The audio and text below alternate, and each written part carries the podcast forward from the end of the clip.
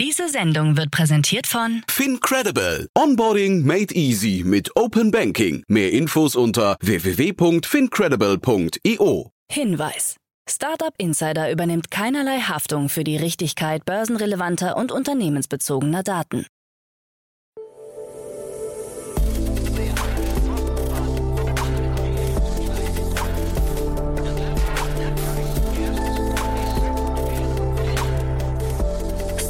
Startup Insider Daily.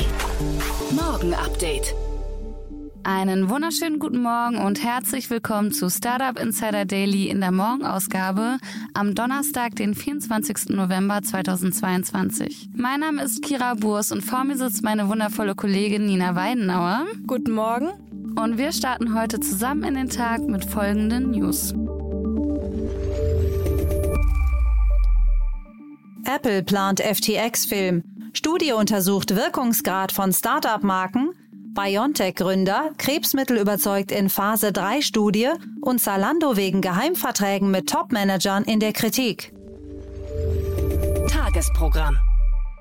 In der nächsten Folge kommt die Rubrik Investments und Exits. Dort begrüßen wir heute Tina Dreimann, Co-Founderin von Better Ventures. Und Tina hat drei Finanzierungsrunden kommentiert und jeder, der Tina gut kennt, kann sich, glaube ich, schon vorstellen, in welche Richtung diese drei Runden gehen. Swell Energy aus Santa Monica hat in einer Finanzierungsrunde 120 Millionen US-Dollar aufgenommen. Das Kapital stammt unter anderem vom Softbank Vision Fund 2. Außerdem kürzlich hat die Ukraine ukrainische katholische Universität einen Fonds mit dem Namen Angel One im Wert von 1,5 Millionen US-Dollar aufgelegt, um in Fintechs, SaaS, AdTechs und KI-Startups in der Pre-Seed- und Seed-Phase zu investieren. Es ist der erste Investitionsfonds in der Ukraine, der von einer privaten Universität verwaltet wird. Das englische Startup Bright Biotech hat in einer Finanzierungsrunde 3,2 Millionen US-Dollar erhalten. Die Runde wird von Foodlab angeführt und was macht das Startup? Zuchtfleisch aus Chloroplasten. Und wer das nicht versteht, wie ich, sollte auf jeden Fall in die Folge gleich reinhören.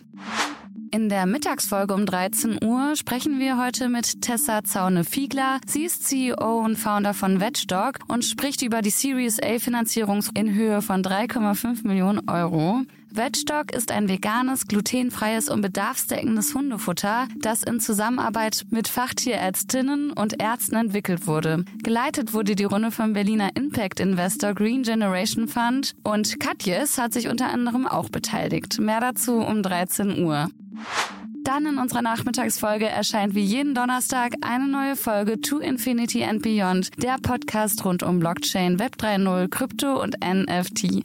In dieser Folge haben Kerstin Eismann, Daniel Höpfner und Jan Thomas Christoph Kampitsch zu Gast. Er ist CEO vom Krypto-VC Skytel Ventures und er gibt echt coole Einblicke in das Arbeiten eines Krypto-VCs und worauf bei Investments geachtet wird.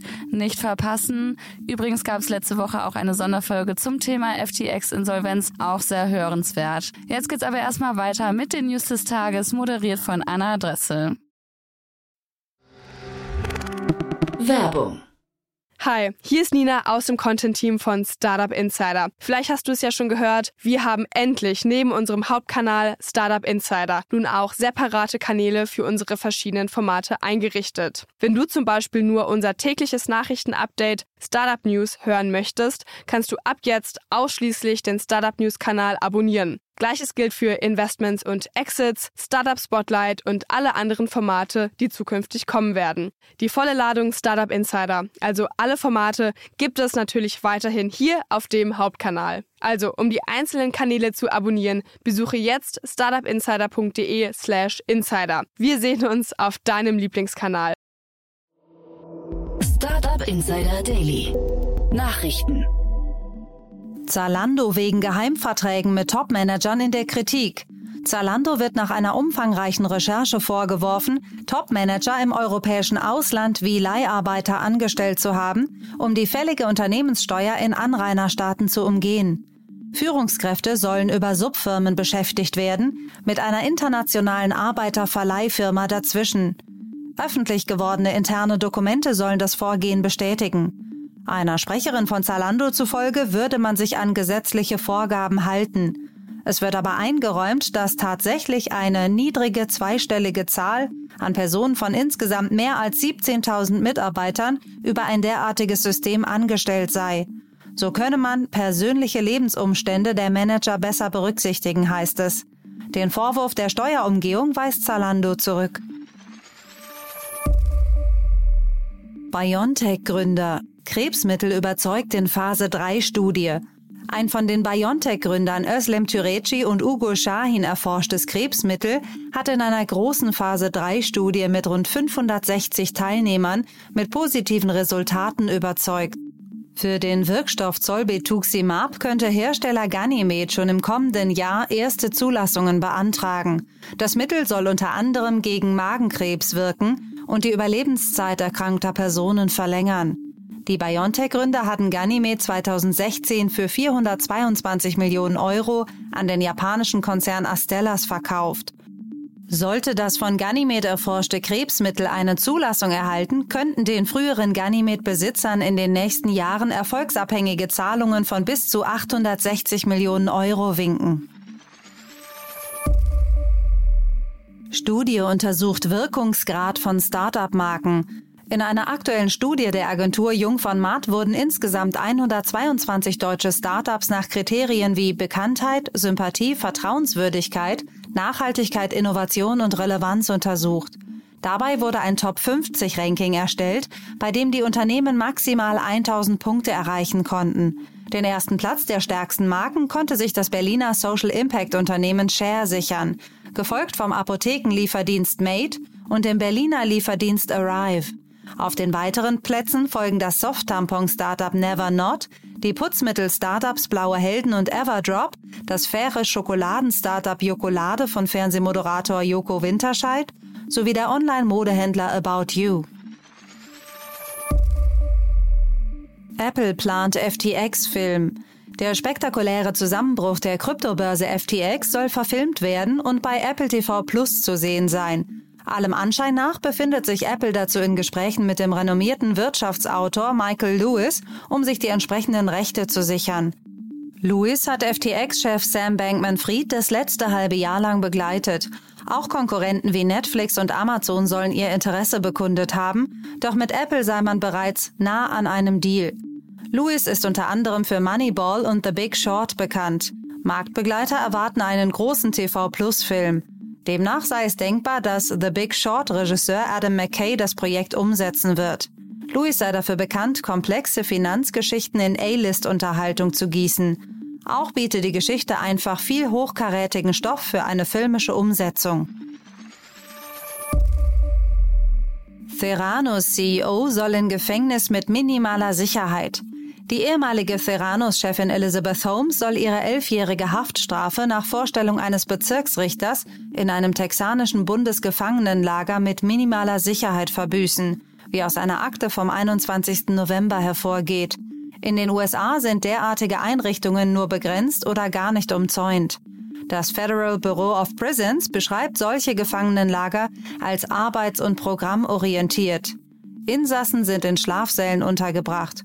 Holmes wurde am 18. November zu elf Jahren und drei Monaten Gefängnis verurteilt, da sie für schuldig befunden wurde, Theranos Investoren um mehrere hundert Millionen Dollar betrogen zu haben.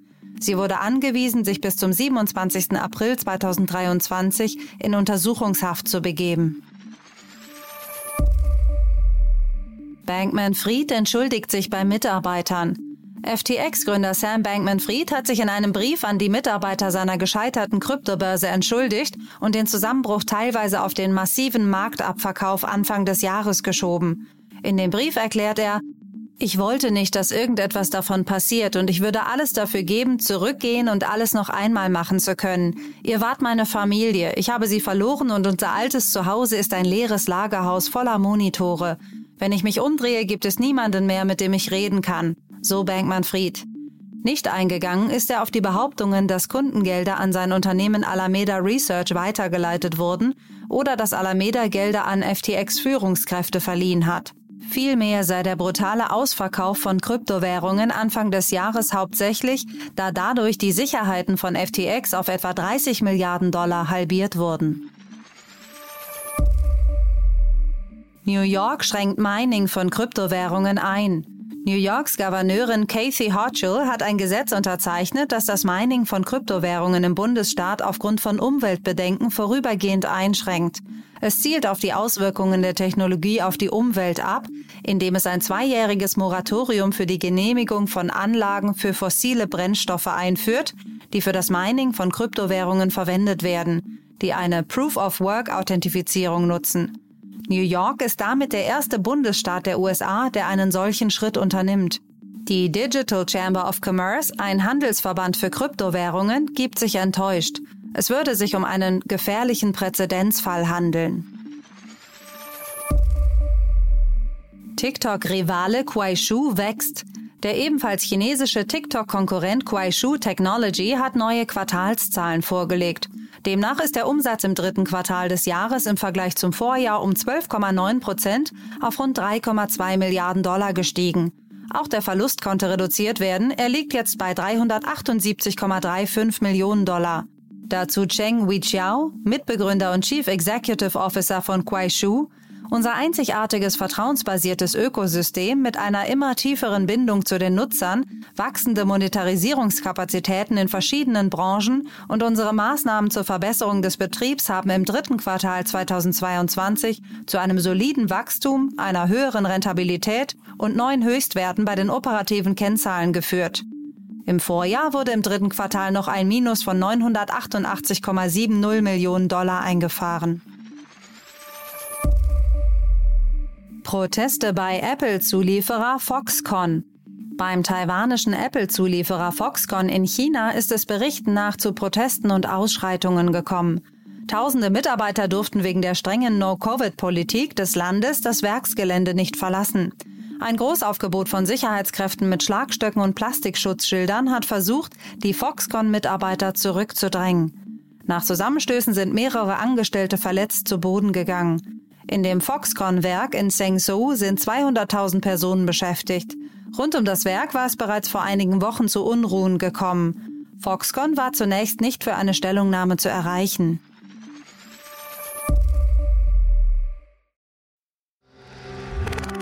Werbung Hi, hier ist Moritz, Marketing und Growth Manager bei Startup Insider. Wenn du über die verschiedensten Themen immer auf dem neuesten Stand sein möchtest, dann empfehle ich dir auf jeden Fall unsere Newsletter auszuprobieren. Von unserem täglichen Morning Briefing Startup Insider Daily zu unseren themenspezifischen Newslettern wie Krypto und Web3, Investments und Exits oder KI Kompakt bist du mit unseren Newslettern immer top informiert. Falls du interessiert bist, kannst du dich jetzt ganz einfach kostenlos anmelden und zwar unter startupinsider.de/slash insider.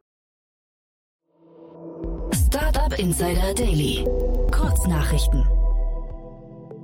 Inflation und steigende Lebenshaltungskosten haben Auswirkungen auf das Konsumverhalten von Online-Käufern. Dies ist das Resultat einer aktuellen Erhebung des Digitalverbands Bitkom. Demnach gaben 69 Prozent an, sich aktuell sorgfältiger zu überlegen, was sie eigentlich brauchen. Fast ebenso viele, nämlich 64 Prozent, achten vermehrt auf Sonderaktionen und Rabattangebote. Mit neuartigen triboelektrischen Generatoren, die in Schuhsohlen integriert sind, soll künftig bei jedem Schritt Strom erzeugt werden. So zumindest die Idee des Forscherteams der University of Alabama, in dem Generatordesign einen Beitrag vermutet, den größeren Leistungsbedarf für mobile Elektronik mit einfachen billigen Materialien zu decken. Mitte August 2022 kam es in einem Amazon-Logistikzentrum in Leipzig zu einem Todesfall. Laut Berichten des Recherchekollektiv Korrektiv.lokal sei der Mitarbeiter während der Arbeit am frühen Nachmittag zusammengebrochen und anschließend gestorben. Laut Berichten von Amazon-Mitarbeitern sei der Betrieb in der Halle, in der sich der Todesfall ereignete, mit einer neuen Schicht weitergegangen. Der deutsche Zoll hat den Flammenwerfer der Boring Company von Elon Musk konfisziert, als sich ein 34-Jähriger ein Exemplar nach Deutschland schicken lassen wollte. Eine Sprecherin des Hauptzollamts Karlsruhe erklärte, das Ungetüm sieht außerdem einer echten Waffe sehr ähnlich und ist deshalb ein gefährlicher Gegenstand. Das waren die Startup Insider Daily Nachrichten von Donnerstag, dem 24. November 2022. Startup Insider Daily Nachrichten. Die tägliche Auswahl an Neuigkeiten aus der Technologie- und Startup-Szene. Ja, das waren schon die Nachrichten des Tages, moderiert von Anna. Vielen Dank. In der nächsten Folge geht es, wie gesagt, weiter mit Tina Dreimann von Better Ventures in der Rubrik Investments und Exits. Ja, das war es erstmal von mir, Nina Weinauer und meiner Kollegin Kira Boers und wir hören uns dann morgen wieder. Ciao. Macht's gut, tschüssi.